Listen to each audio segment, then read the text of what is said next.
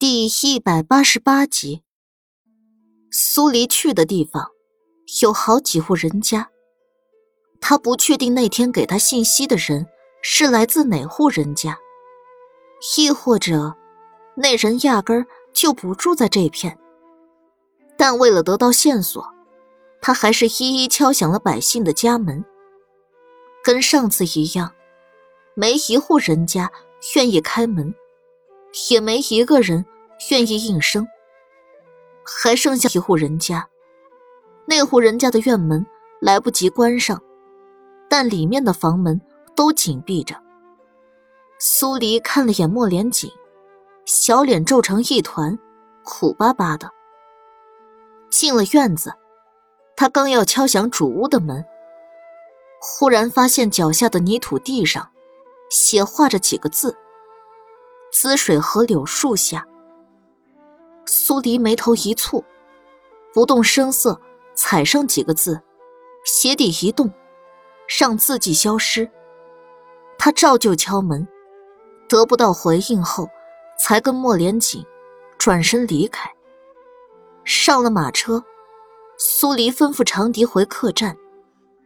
马车缓缓朝前走，苏黎凝重的看向莫连锦。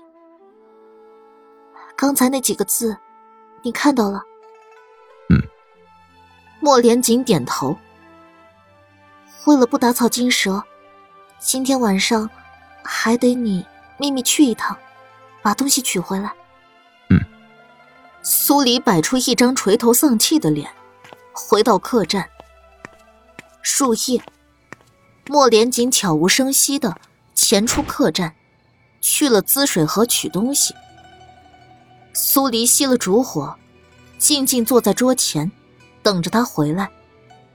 各种乱七八糟的想法纷涌而至，他害怕，如果给这个消息的人是别有用心，那莫连锦过去取东西，就是自投罗网。木窗咯吱一声，莫连锦飞身掠了进来，轻轻把木窗合上。没事吧？苏黎压低声音问道：“嗯。”莫连锦点头，把带回来的东西放在桌面。苏黎连忙把烛火重新点燃。莫连锦带回来的是个包袱，像是刚从土里挖出来，上面沾着股土腥味儿。把包袱打开，里面是好几封诉状，一份是状告白县令的。一份是请求剿匪的，另一份则是这些年以来钱家被迫上交给黑风寨的银钱记录，还有一份则记录了因黑风寨作孽而惨死的人员名单。每一份诉状的落款都是钱来风。苏黎抿抿唇，如果他记得没错，钱来风就是钱大公子的幼弟。也就是那天在义庄，他检查的第一具尸体。尸体的颌骨骨折，生前被人打击过。原来如此。他一拍大腿，脑子里乱成一团的线全部解开了。嗯，这些诉状，就是黑风寨要灭钱家满门的动机。苏黎忍不住激动了一小会儿。莫连锦眉头一直蹙着。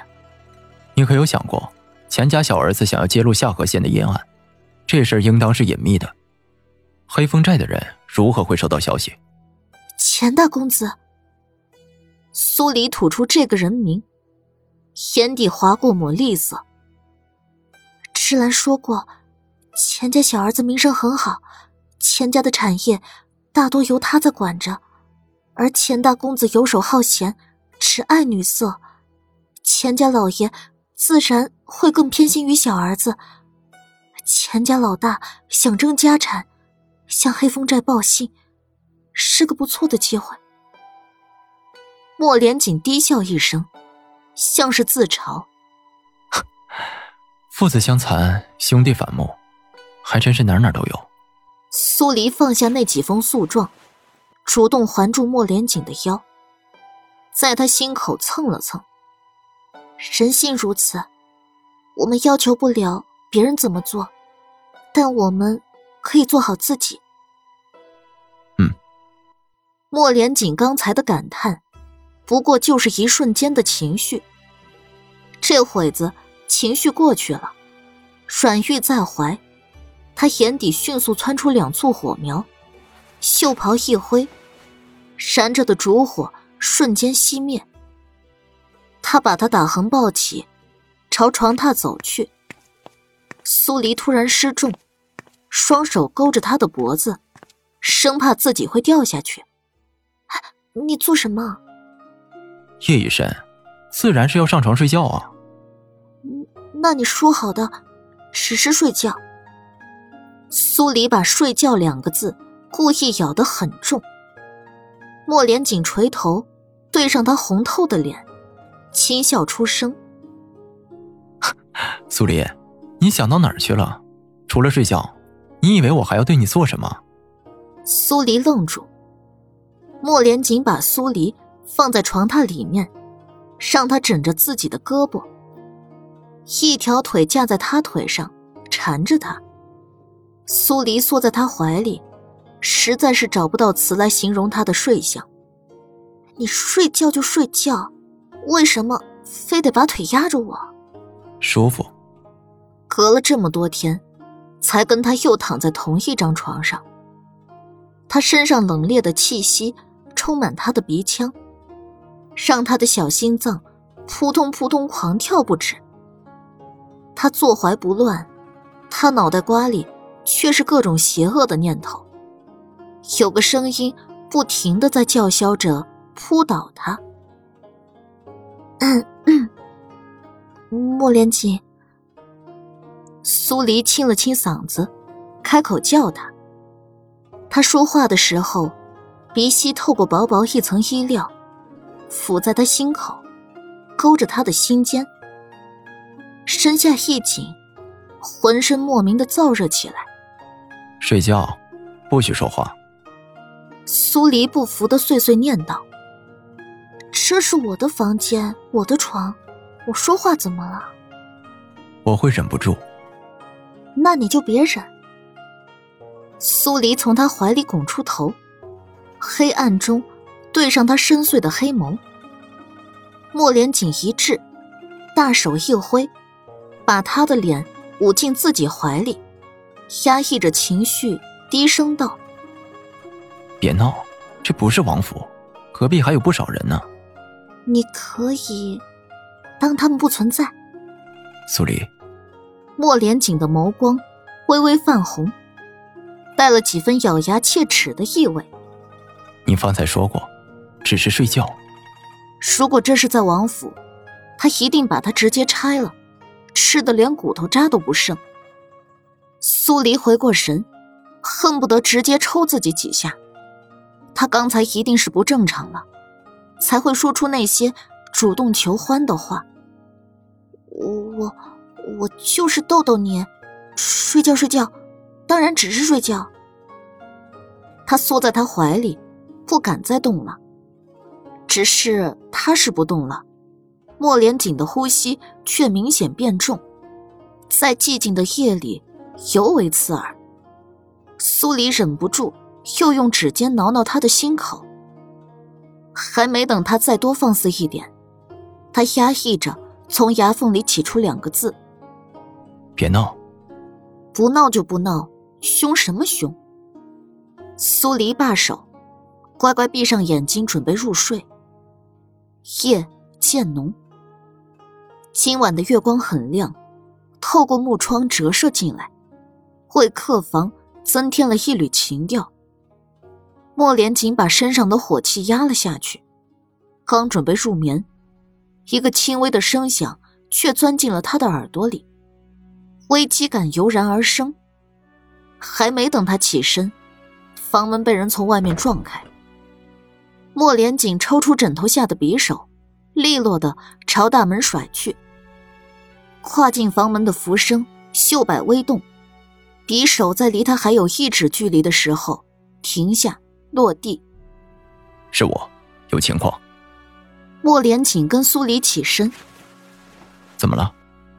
有人围住了客栈，客栈里的人都撤出去了。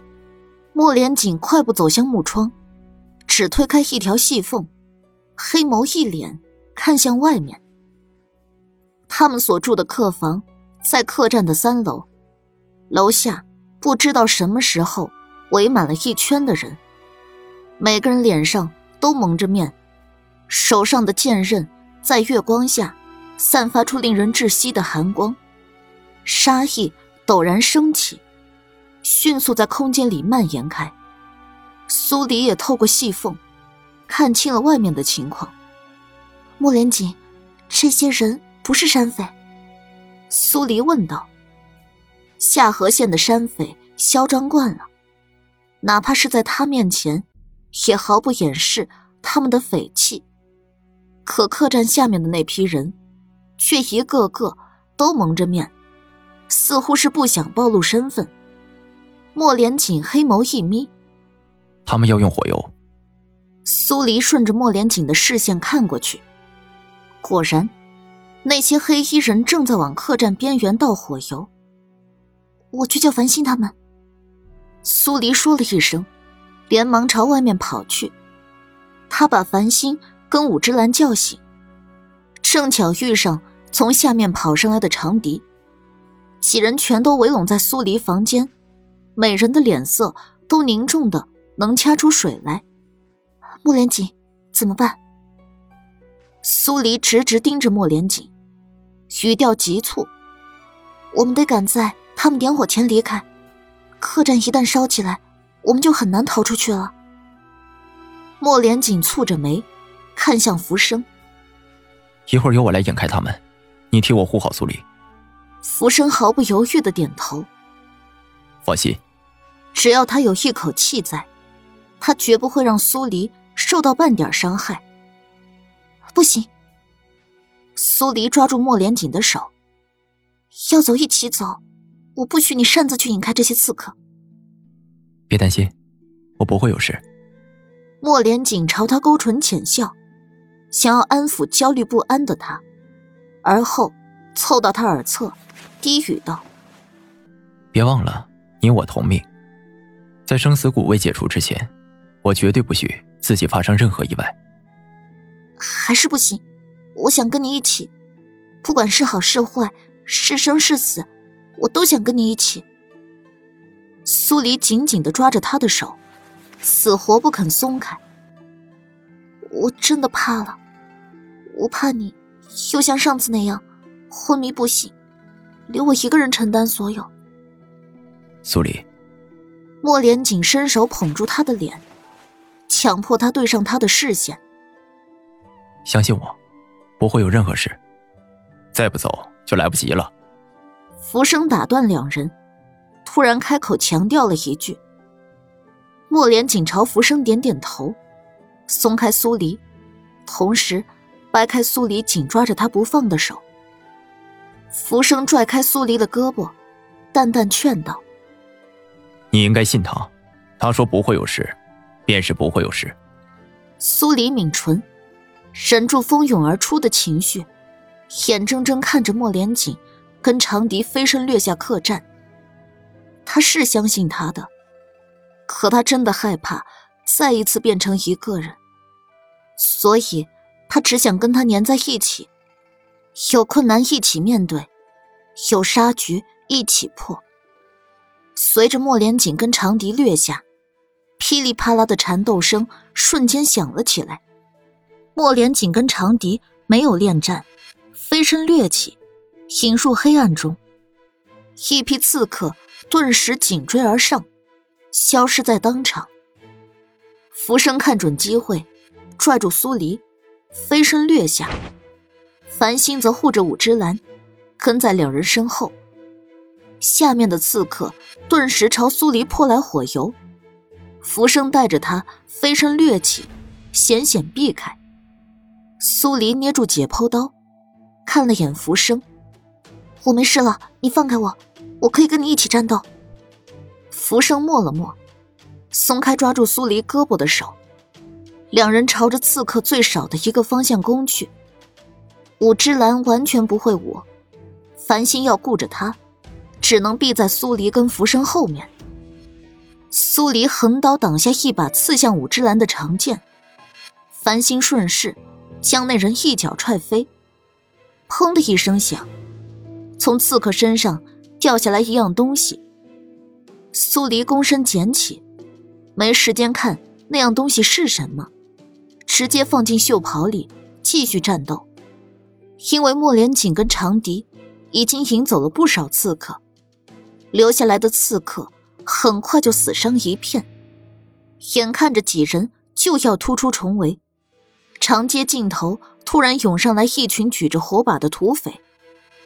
为首的人正是狗熊，他肩上扛着一柄重斧，光着膀子，匪里匪气的狂笑道：“哟，王妃娘娘要走啊，老子来送你一程。”苏黎扫了一眼过去，狗熊带来的人不少。几乎占满了一条长街。他拉了拉浮生的袖子。他们人多，我们不能恋战，先离开再说。